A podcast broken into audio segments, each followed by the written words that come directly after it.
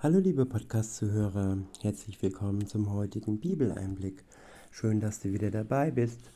Heute habe ich einen Psalm. Es ist der Psalm 42 und ich verwende mal wieder die Übersetzung Neue Genfer. Und heute geht es um ein Zwiegespräch zwischen ich und meiner Seele oder zwischen du und deiner Seele. Ja, manchmal ist das so, dass man aufgewühlt ist, dass man mit dem Verstand, mit unserem menschlichen Ich vielleicht noch klar denken kann, aber dass unsere Seele irgendwie betrübt ist. Die Welt, ja, drückt es so aus, ja, Depression, das ist das moderne Wort heutzutage.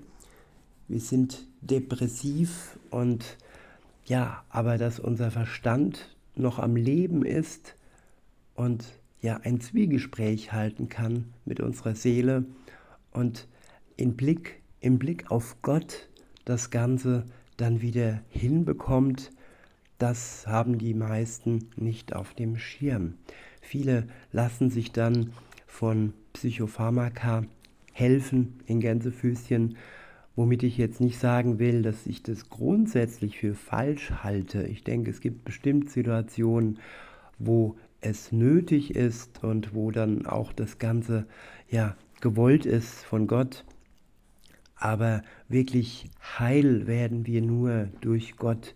Er schenkt uns Heilung und er ja macht unsere Seele wieder ruhig, bringt den inneren Sturm in uns wieder ja zum glatten Wellengang sozusagen.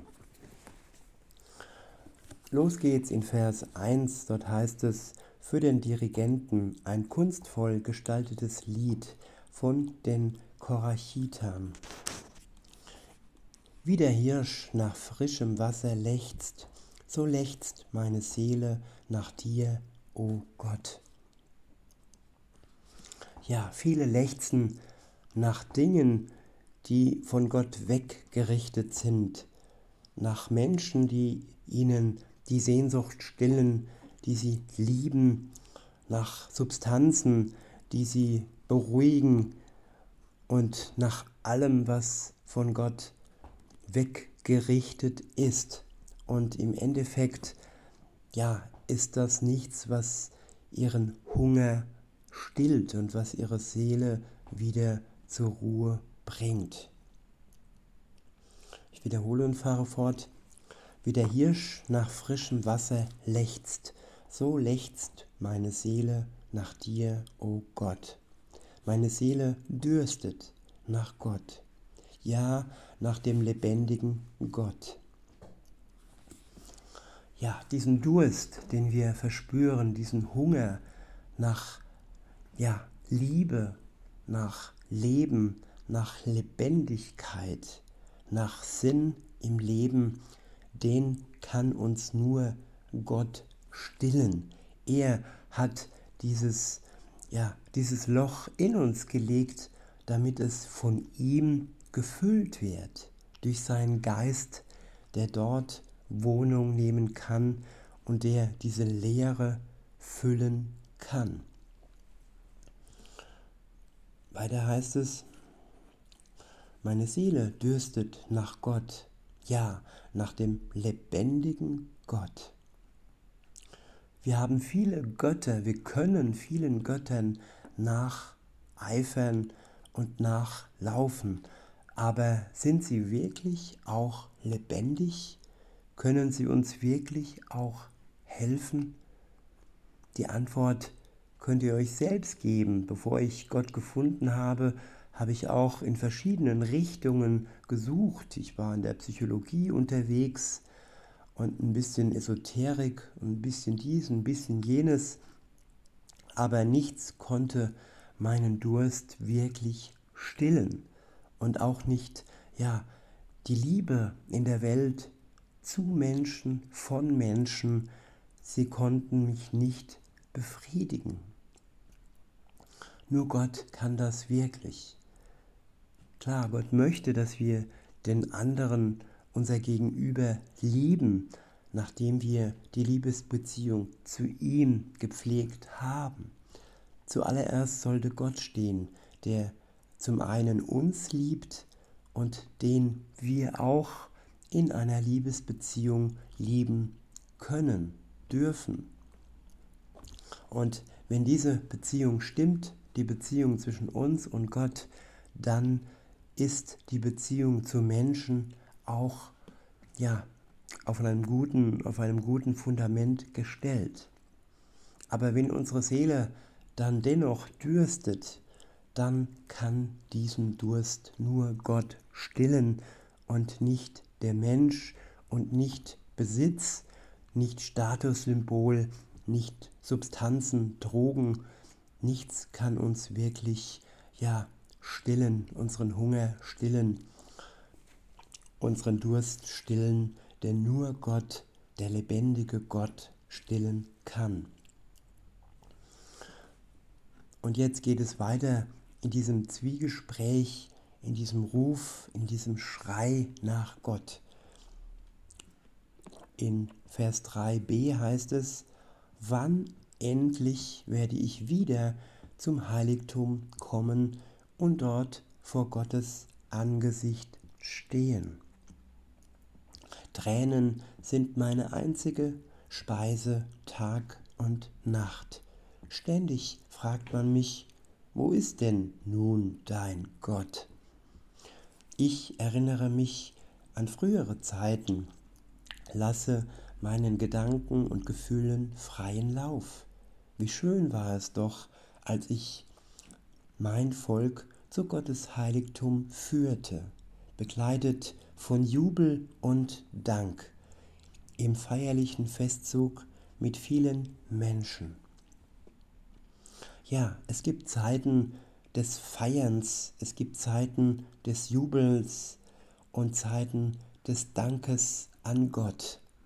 Jeder hat solche Zeiten vielleicht schon erlebt und wenn nicht, liebe Zuhörerin, liebe Zuhörer, dann sei froh, dass du sie erleben darfst, dass Gott mit dir Feste feiern möchte und dass du ihm in dieser Festzeit zujubeln kannst und darfst. Wenn du ja alles bereinigen, bereinigen hast lassen, was in deinem Leben noch zwischen dir und Gott steht. All die Schuld, die sich angehäuft hat, all die Zeit, wo wir ohne Gott unterwegs waren, wo wir ein gesetzloses Leben geführt haben. Ja, all das, was sich da angehäuft hat in unserem Leben, dafür ist Jesus gestorben, als Opfer, als Schuldschein sozusagen für dich, für deine Schuld ist er gestorben und damit du frei sein kannst, erlöst sein kannst, befreit sein kannst von deiner Schuld, um dann erlöst, befreit, wenn du das im Glauben angenommen hast, zu jubeln und zu feiern mit Gott zusammen. Und wenn es dann Zeiten gibt, wo du bedrückt bist, so heißt es dann weiter in Vers 6, warum bist du so bedrückt? meine Seele? Warum stöhnst du verzweifelt? Warum stöhnst du so verzweifelt? Ja, das ist ein Zwiegespräch zwischen ich und meiner Seele, die betrübt ist, die bedrückt ist, die verzweifelt ist, die stöhnt.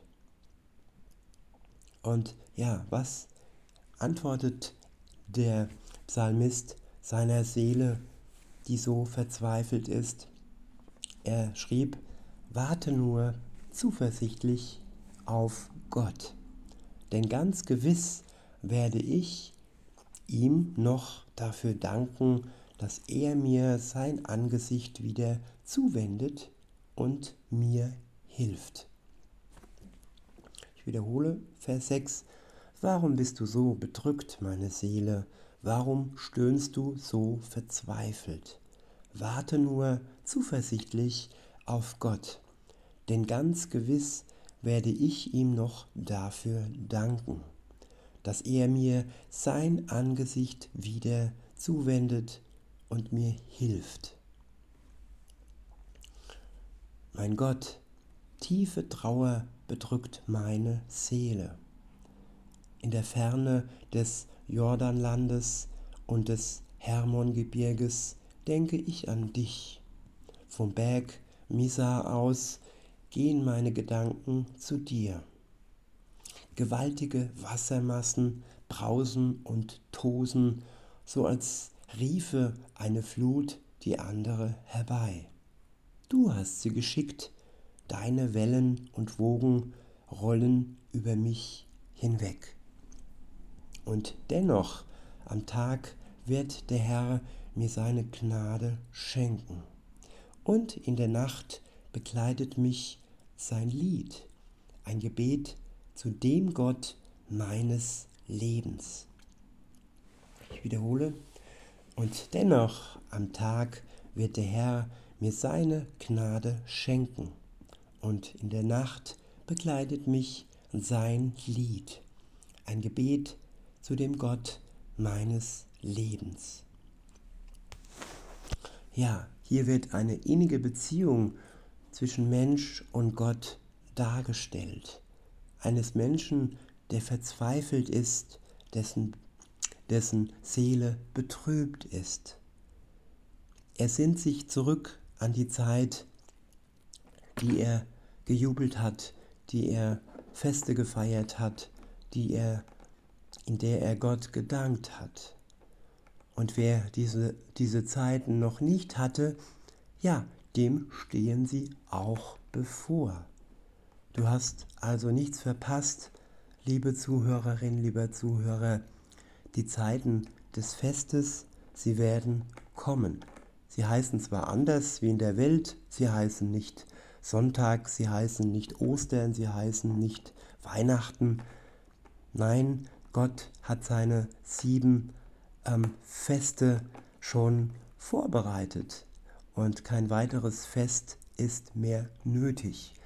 Jeden Samstag, jeden Schabbat ist ein Fest Gottes angesagt, das wir feiern können, das Fest, an dem er ruhte, nachdem er ja die Welt erschaffen hat, hat er uns diesen Ruhetag geschenkt, geschaffen, den wir heiligen dürfen.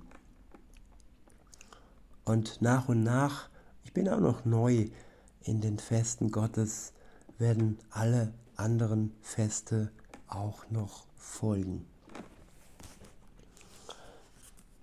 In Vers 10 heißt es, zu Gott, meinem Fels, will ich sagen, warum nur hast du mich vergessen? Warum muss ich so traurig meinen Weg gehen, bedrängt von meinem Feind. Ich wiederhole, zu Gott, meinem Fels, will ich sagen, warum nur hast du mich vergessen? Warum muss ich so traurig meinen Weg gehen, bedrängt von meinem Feind? das ist wirklich eine ganz ehrliche Beziehung. Der Psalmist weiß, sein Gott, sein Fels, er ist da. Er existiert. Er ist fest, wie ein Fels fest ist und unverrückbar ist. Aber es gibt Zeiten, wo, so, wo sich Gott uns nicht zeigt, wo Gott ferne ähm, zu sein scheint, wo er, wo wir denken, dass er uns vergessen haben mag. Es sind Zeiten der Prüfung, es sind Zeiten, wo wir ausharren lernen dürfen, wo wir geduldig sein lernen dürfen, bis er sich wieder uns zeigt oder bis er sich uns zum ersten Mal zeigt, wenn du noch nicht mit ihm unterwegs warst. Diese Zeiten, die gibt es. In Vers 11 heißt es, der Hohn meiner Feinde zerfrisst mich wie, ein Töd, wie eine tödliche Krankheit. Den ganzen Tag spotten sie, wo ist denn nun dein Gott? Ja, auch ich kenne dieses Grinsen, dieses höhnische Grinsen meiner Feinde, die mich jetzt zwar nicht ähm, direkt umbringen wollen, aber die ihr Gift mit Blicken und höhnischem Grinsen mir entgegenschleudern. Das kennt vielleicht auch ihr. Und da ruhig zu bleiben und da sich auf Gott zu besinnen, das ist eine Kunst, das ist eine Fähigkeit, die ich auch noch nicht so ganz kann. Aber durch Gott kann ich mich verändern lassen, könnt ihr euch verändern lassen. Und wir können Schritt für Schritt nach und nach den Hohn unserer Feinde mehr und mehr ertragen, sodass er uns immer weniger zerfressen muss wie eine tödliche Krankheit. In Vers 12 heißt es, Warum bist du so bedrückt, meine Seele? Warum stöhnst du so verzweifelt? Warte nur zuversichtlich auf Gott, denn ganz gewiss werde ich ihm noch dafür danken, dass er mir sein Angesicht wieder zuwendet und mir hilft. Ja, er ist mein Gott. In diesem Sinne, liebe Zuhörer, wünsche ich euch noch einen schönen Tag und sage bis denne.